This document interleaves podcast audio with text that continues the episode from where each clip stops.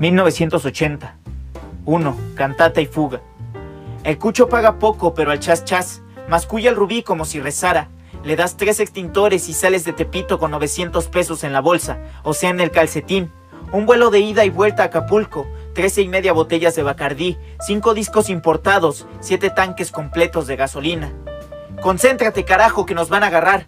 Pega un grito al Roxanne que detesta hacer cuentas y no siente el alivio que el otro experimenta multiplicando, dividiendo, sacando porcentajes y sumando cocientes mientras escapan juntos del enorme estacionamiento del Sears con la cajuela llena de extintores de fuego. Cállate ya y agárrate, chingao. Da un volantazo el rubí, trepa las cuatro llantas a la banqueta y barre con el claxon a los pocos peatones que aún no habían visto su Rambler amarillo. Órale pinches changos, abran o se los carga la pescuezona. Te advertí que me daba mala espina. Agita la cabeza, respira cortado, se frota los nudillos el Roxanne, y encima no tenemos para pagar la fianza. Fianza tus nalgas, Roxy, se carcajea el rubí, al tiempo que las llantas delanteras giran hacia la izquierda y caen de golpe sobre el pavimento. Si nos agarran, no hay derecho a fianza. No mames, ¿eso es cierto? ¿Por qué no me dijiste? Te dije que leyeras el código penal. Son de 5 a 12 años, nada más por el robo. Si la media, si la media aritmética pasa de los 5 años, hay que esperar el juicio guardaditos. ¿Guardaditos en dónde? ¿En dónde crees, pendejo? En el tamborilero, papá. En la cárcel, cárcel, no chingues, pinche rubí. Se estremece el Roxanne y gira la cabeza para seguir buscando entre las luces los faros del bochito que los perseguía. Nadie se va a ir al tanque, no seas nena, ya te dije mi Roxy, Rudy can't fail. ¿Sabes alguna fórmula para sacar una media aritmética? La cagas, Roxy, baby. Ya acabaste la prepa y ni eso sabes. 12 y 5 serían 17. Entre 2, 8 añitos y medio. Faltan los agravantes que de seguro habrá. ¿Agravantes por qué? Imagínate que se incendia el Sears y faltan extintores y nada más por eso hay un madrial de muertos y chamuscados. Saldríamos en todos los periódicos. Pero nos los chingamos del estacionamiento, que está lleno de coches llenos de gasolina. ¡Boom! ¿Y eso es un agravante? No sé, carajo, ni que fuera yo agente del Ministerio Público. Mejor dime si vienen. Si vienen, ¿quiénes? ¿Cómo quiénes, baboso? Los que van a entancarte por 12 años. No digas pendejadas que, no, que nos va a ser cierto. Tampoco es para tanto, Roxy. Tienes 19 años, sales de 31. ¿Qué purrum? Se finge cool el Rudy, con un ojo clavado en el retrovisor y el otro en el semáforo que acaba de ponerse en amarillo. Tu puta madre, ¿oíste? Y tus putas hermanas y tu puto papá y tus putos abuelos. Yo no me voy a ir a ningún tanque. Soy yo Sayal Roxanne, que no está para pinches ojetes y mamucos. Y hace rato que trae los huevos por amígdalas.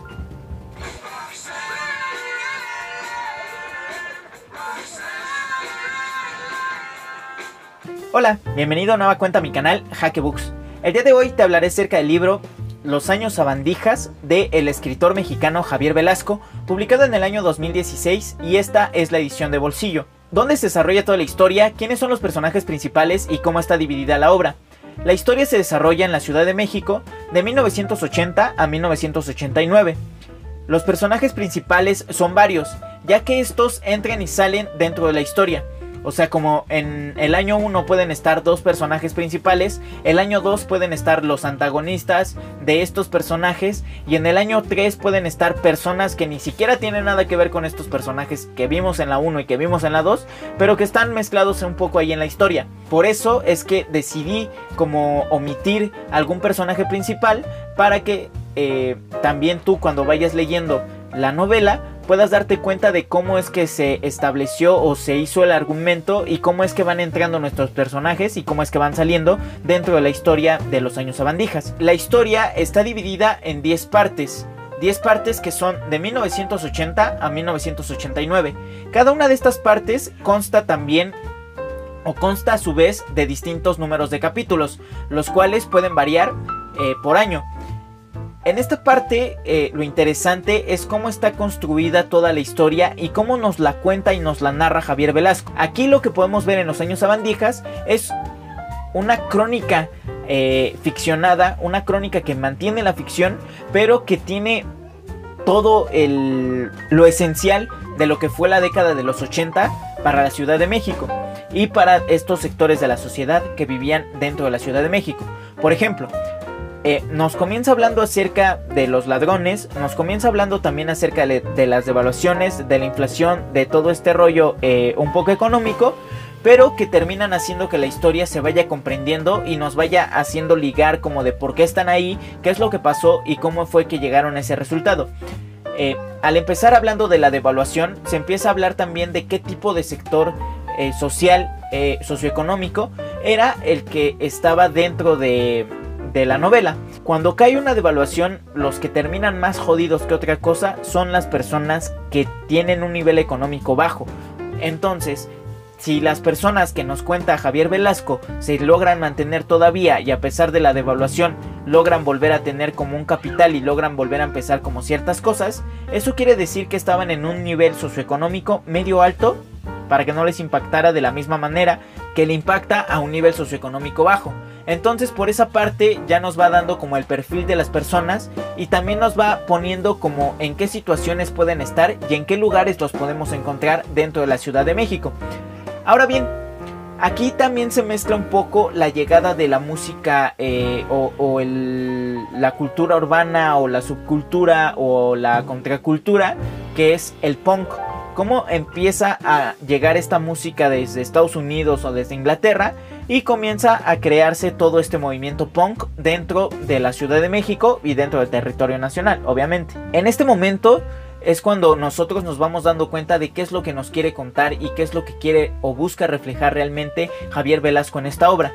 Lo que quiere o lo que busca reflejar en realidad es la forma en la que se vivieron los años 80. Es tener un acervo escrito eh, un acervo de ficción, pero que permita también darnos cuenta de la realidad que existía y de cómo se estaba desarrollando esta realidad durante los años 80. Yo no lo logré vivir, yo nací en 1993, pero sí eh, nos permite lanzarnos y darnos una empapada de lo que fue esa década. Durante esta década hubo distintos movimientos, no solamente sociales, sino movimientos culturales eh, movimientos eh, de música y movimientos que también o, hechos que también marcaron una época de la historia de, la Ciudad de México. Comienza hablándonos acerca de, de Roxanne, eh, de este tipo que nos empieza a meter como un poco a la música, al nuevo movimiento de la música como punk, en donde ya empieza a salir de Police, de donde él toma el nombre de Roxanne por la canción que estamos escuchando al inicio. Y también está la banda de Clash. Eh, está la llegada también de los Atari, de estas consolas de videojuegos que fueron las primeras y la super innovación en los años 80 y que permite a las personas que ya comenzara este movimiento o esta manipulación a través de eh, videojuegos. Entonces, para que ya no se salieran tanto los, eh, los niños o los jóvenes o los chicos o lo que como le quieras llamar, eh, lo que hacían algunas madres de cierto nivel socioeconómico, vuelvo a repetir, era comprar este tipo de videojuegos para que los hijos se entretuvieran y ya no tuvieran la necesidad de, de salir y ya no estuvieran como con malas amistades. Ahora bien, nos habla también acerca de todo este rollo. O sea, cómo es que se veían a las personas, cómo es que se juzgaban a las personas en ese momento o en esa época, cómo es que se podrían crear prejuicios a partir de únicamente ver la fachada de las personas. Yo, por ejemplo, en algunas partes sí redacta muy bien cómo es que van vestidas y a mí no me parece algo exótico, a mí me parece de lo más normal, pero también tengo que recordar que en ese tiempo eran los años 80 y que eso se podría ver como lo más exótico o como una de las eh, movimientos para ir en contra de los padres o en contra de cualquier otra cosa que hacía que esto fuera más marcado, o sea, que la persona que usaba ese tipo de ropa fuera más marcado, más denigrado y fuera apartado como del vínculo social de ciertas eh, partículas. En los años abandijas nos podemos dar cuenta de la forma que tiene Javier Velasco para narrar. O sea, no es una forma lineal, es una forma que tiene distintos juegos. Una forma que de pronto comienza narrado a primera persona, después lo narra a tercera persona y luego hasta lo, lo llega a narrar o lo llega a contar a través de cartas. Entonces este tipo de juegos son los que permiten a la novela que se cree como esta conexión con el lector. Es un poco lo que decía eh, Julio Cortázar. Si hay eh, lectores pasivos y lectores activos. Tú como lector activo lo que quieres hacer es interactuar con la novela. Tú como lector pasivo lo que quieres es que la novela te vaya llevando, te vaya llevando, te vaya llevando. Y no siempre van a ser así las cosas. ¿Por qué? Porque en una novela que tiene tantos enredijos, en una novela que al final parece una espiral, pero una espiral que no sabes a qué punto va a llegar, eh, lo que tienes que tener es la atención máxima en cómo se te va contando la historia para que vayas entendiendo en qué momento se cruzan los personajes y cómo es que vas a poder identificarlos por nombre, por apodo, por lugar en el que viven, por todo lo que, eh, lo que sea necesario. Eh, en esta novela, el tipo de lenguaje también es algo que influye bastante. Yo lo digo únicamente o lo digo eh, principalmente porque yo soy de la Ciudad de México, yo radico aquí, entonces yo al escuchar a la gente de afuera cómo habla, eh, con mis vecinos, con mis amigos, con muchísimas personas, al escuchar la forma que hablan, al escuchar el acento, cuando lo ves plasmado dentro de los años sabandijas, te das cuenta que incluso puedes darle como cierta figura, cierto rostro a el personaje que está hablando. ¿Por qué? Porque son personajes que vamos viendo seguido. Ahora, esto no significa que se pueda leer únicamente en la Ciudad de México. O sea, que no lo pueda leer únicamente una persona que vive en la Ciudad de México. Lo que significa en realidad es que puedes hacerlo tan tuyo por la forma en la que está escrita y la forma que tú tengas para leerlo, que lo puedes leer en cualquier parte del mundo o en cualquier parte del país y lo vas a entender sin ningún problema. No, porque ya que no tiene eh, como ciertos modismos o ciertas palabras que se empleen únicamente en la Ciudad de México. Obviamente si hay algunas que varían dependiendo de la región, pero eh, en la mayoría se puede entender todo lo que se está, eh, se está diciendo. En la mayoría se puede entender en cualquier contexto de qué se está hablando y en la mayoría se puede hacer o pasar como me pasó a mí. Yo estaba leyendo Los años a bandijas y había muchas partes en las que yo me atacaba de la risa porque eh, hubo como dos o tres eh, ocasiones en las que dije, no mames, aquí estoy yo, no mames, aquí está mi amigo, no mames, aquí está mi amiga, no mames, aquí están esto, esto, esto, esto y esto. Y te permite tener una interacción con la novela. Ahora bien, no sé si tú ya leíste algo más de Javier Velasco. Yo lo único que he leído de él ha sido Diablo Guardián y ahorita Los Años Abandijas. Ambos me han parecido novelas que tienen mucho eh, de lo que se puede sacar jugo. No solamente para hacer una reseña, sino también para la forma en la que se puede narrar. En, eh, en Diablo Guardián hay algunas partes en las que se habla a primera persona, pero al contarse a primera persona, ciertas cosas se meten entre comillas o entre diálogos que van haciendo súper eh, interesante la lectura.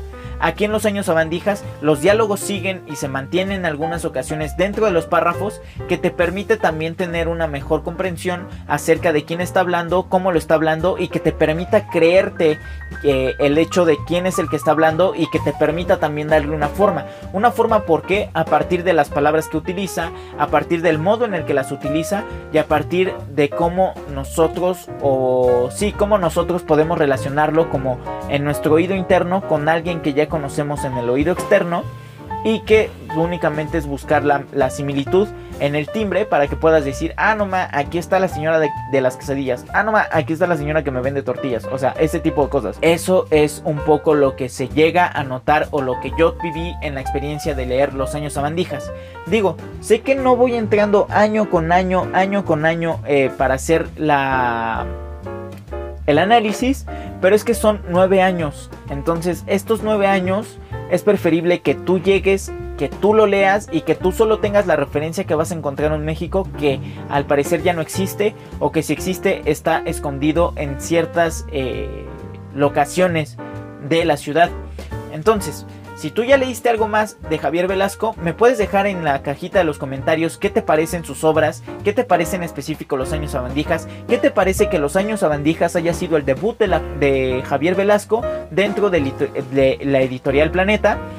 Y ya sabes, si te gustó mi video puedes darle manita arriba, puedes compartirlo con tus amigos a través de las redes sociales, puedes seguirme a mí a través de mis redes sociales Y si eres nuevo en el canal y te gusta el contenido, puedes darle clic en el botón suscribir para que estés enterado de cada cuando subo videos y sabes que nos estaremos viendo en una próxima ocasión.